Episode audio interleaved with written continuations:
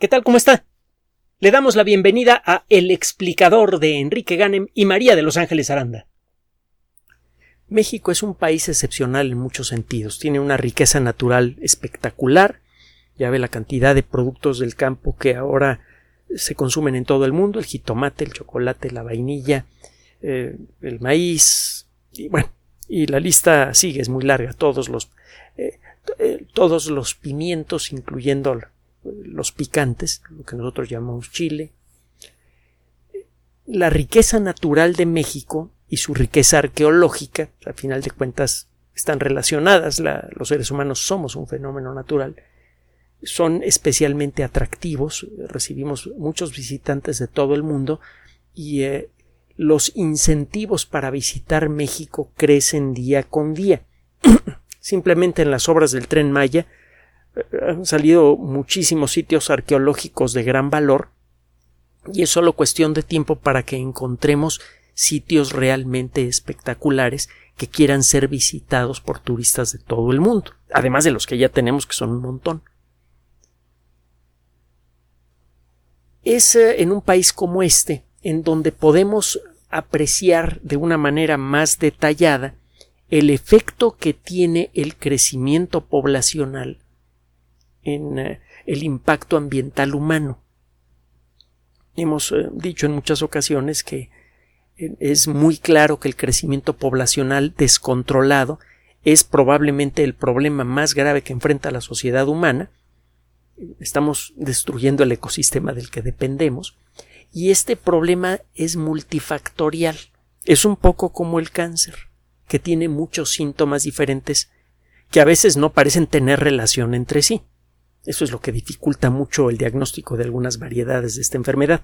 Bueno, el caso es que uno de los muchos síntomas del crecimiento eh, poblacional exagerado y del impacto ambiental que eso tiene, lo podemos ver en un estudio que acaba de ser publicado en una revista que se llama Biología Neotropical y Conservación. Neotropical Biology and Conservation. El trabajo fue desarrollado por investigadores. Eh, bueno, es un grupo realmente multidisciplinario que incluye a veterinarios, gente que se dedica a la conservación ambiental, gente que vive en la zona de Quintana Roo, que le voy a mencionar en un momento más, se llama Majahual. Majahual. Eh, también eh, fondos internacionales para la conservación de la vida silvestre, investigadores de la Universidad Tecnológica de Calakmul, el Colegio de la Frontera Sur, etc.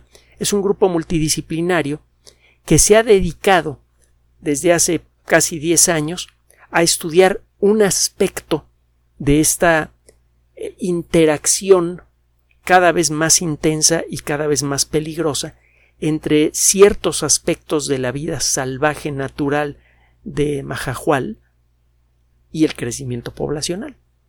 Usted probablemente sabe que uno de los animales más importantes en las mitologías mesoamericanas fue el jaguar. Encuentra usted representaciones del jaguar desde la cultura olmeca, que es muy antigua.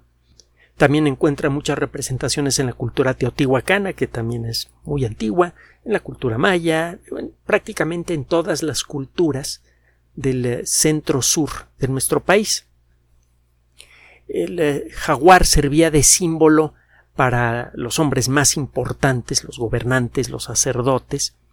También eh, simbolizaba a algunos dioses, algunos de los más inquietantes como Tezcatlipoca. Y bueno, el caso es que el jaguar es un animal que por su propia naturaleza y además por su significado histórico debería ser protegido de manera especial en nuestro país. Recuerde que tenemos uno de los territorios más biodiversos del mundo en todos los uh, rubros. En, materia de plantas somos el cuarto o quinto país más biodiverso del planeta y en el caso de los animales andamos por ahí. El caso es que el proteger animales como el jaguar resulta difícil. Son animales móviles que requieren de una superficie muy grande para cazar.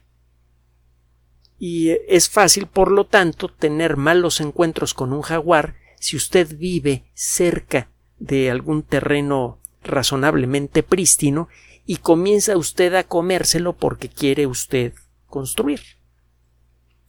Majajual es una pequeña villa de pescadores, así, o cuando menos así lo era hace algunas décadas, y desde hace 15 años más o menos su población ha empezado a crecer de manera muy rápida como consecuencia del turismo, que desde luego es eh, eh, una industria muy bien recibida en México. Tenemos el potencial para, de hecho ya somos una potencia turística y tenemos el potencial para crecer mucho más.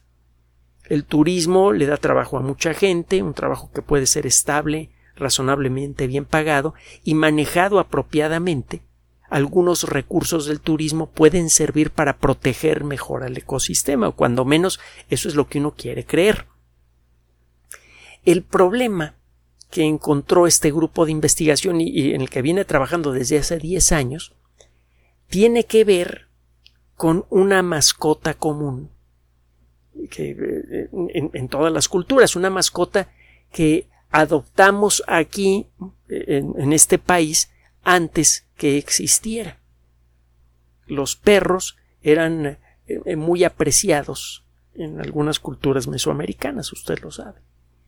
Bueno, pues los perros siguen siendo muy apreciados y no solamente en México, en muchos lugares del mundo.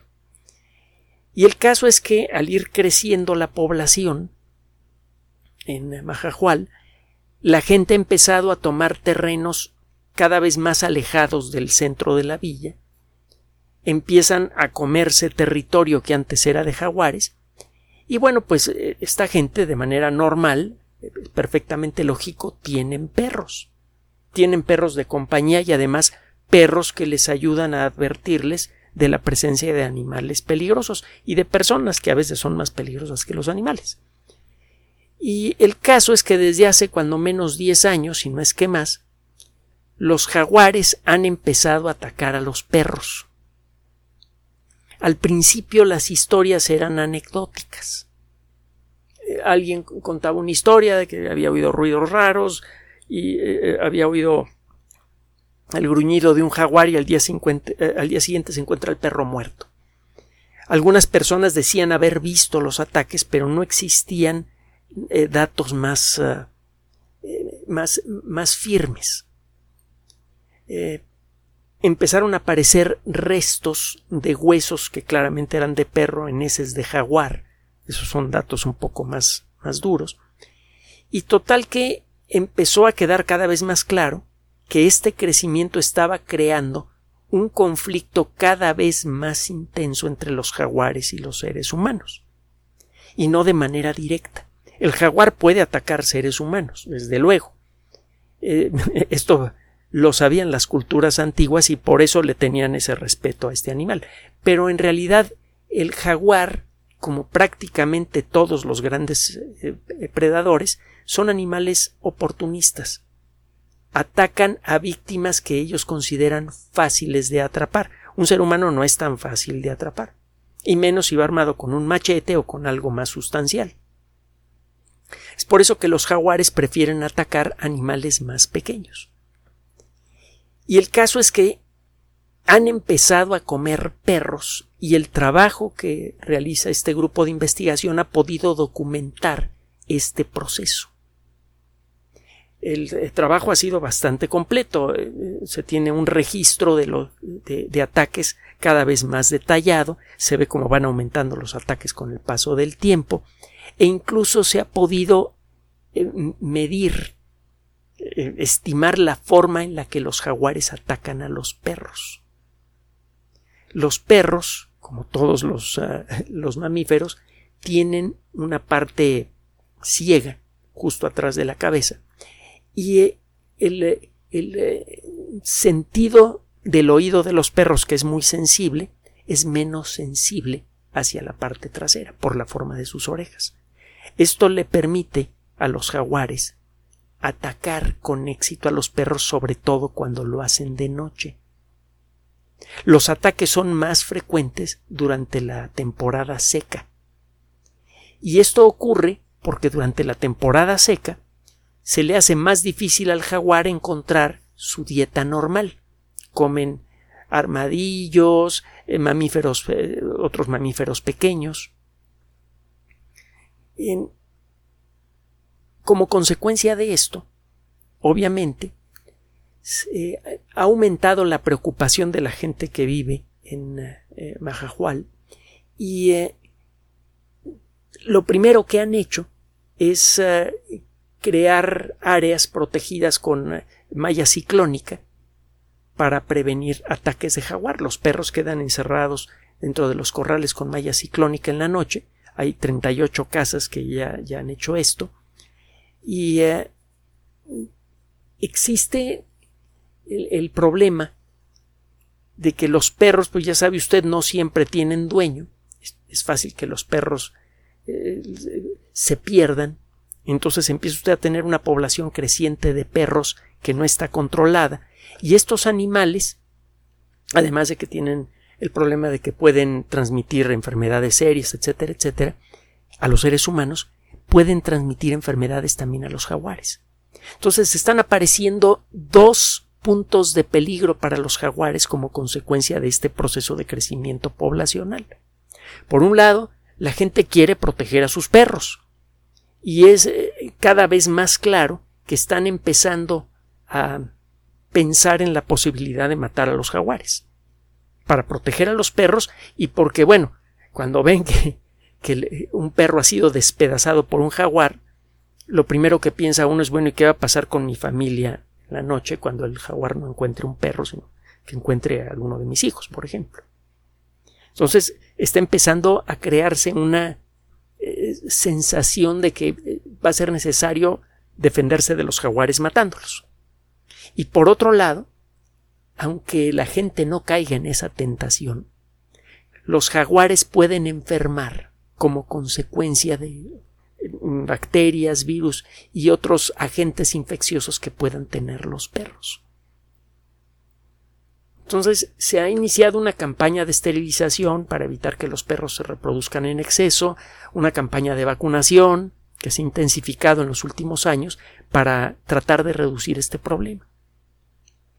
El caso es que este es un, ejemplo de libro de texto de cómo empiezan a aparecer muchos pequeños problemas alrededor del gran problema de la sobrepoblación. Usted puede tratar de resolver cada uno de esos problemas por separado. Por ejemplo, los perros pueden contagiar a los jaguares eh, de enfermedades infecciosas serias. Bueno, pues usted vacuna a los perros. Los perros pueden inducir ataques, entonces mientras menos perros queden vulnerables a ataques de jaguar, menos probable será que un jaguar un día decida atacar a una persona en lugar de atacar a un perro. Entonces lance usted una campaña de esterilización. Va usted parchando cada uno de los pequeños problemas que hay alrededor, pero mientras no ataque el problema principal, que es el de la destrucción del ecosistema natural del jaguar por el crecimiento de la población humana, seguirá teniendo una lista grande de pequeños problemas por resolver que se irán haciendo más difíciles de resolver cada uno de ellos y el número de problemas seguirá aumentando. Este es precisamente un síntoma de un problema grave. Lo mismo pasa en la medicina. Cuando una persona empieza a tener varios problemas diferentes, obesidad excesiva, problemas para digerir alimentos, etc. Usted puede atacar cada uno de esos problemas por separado, hasta que descubre que esta persona tiene un problema grave en el hígado, y para cuando lo descubre es probable que ya no lo pueda corregir. Lo mismo pasa con el ecosistema. Este entonces debe ser, este caso debe ser tomado como una advertencia del grave problema que tenemos de crecimiento poblacional, no solamente allí, sino en todo el mundo. Finalmente, no puedo dejar de hacer la siguiente reflexión. Decíamos al principio de esta cápsula que México es un lugar inusual en muchos sentidos. Es un lugar que tiene una enorme riqueza natural, una enorme riqueza arqueológica, etc. Es, es un lugar único. Y es un lugar único también porque es quizá el primer país del planeta en donde los gatos se comen a los perros. Gracias por su atención. Además de nuestro sitio electrónico www.alexplicador.net, por sugerencia suya tenemos abierto un espacio en Patreon, el explicador Enrique Ganem, y en PayPal, el explicador patrocinio por los que gracias a su apoyo sostenemos este espacio.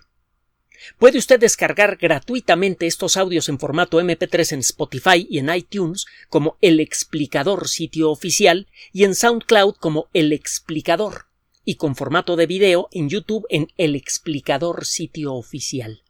Recuerde nuestras redes sociales de siempre, Twitter Enrique-Ganem y en Facebook Enrique Ganem sitio oficial, El Explicador y los grupos que usted ya conoce. Finalmente, el explicador siempre somos María de Los Ángeles Aranda y Enrique Ganem. Gracias.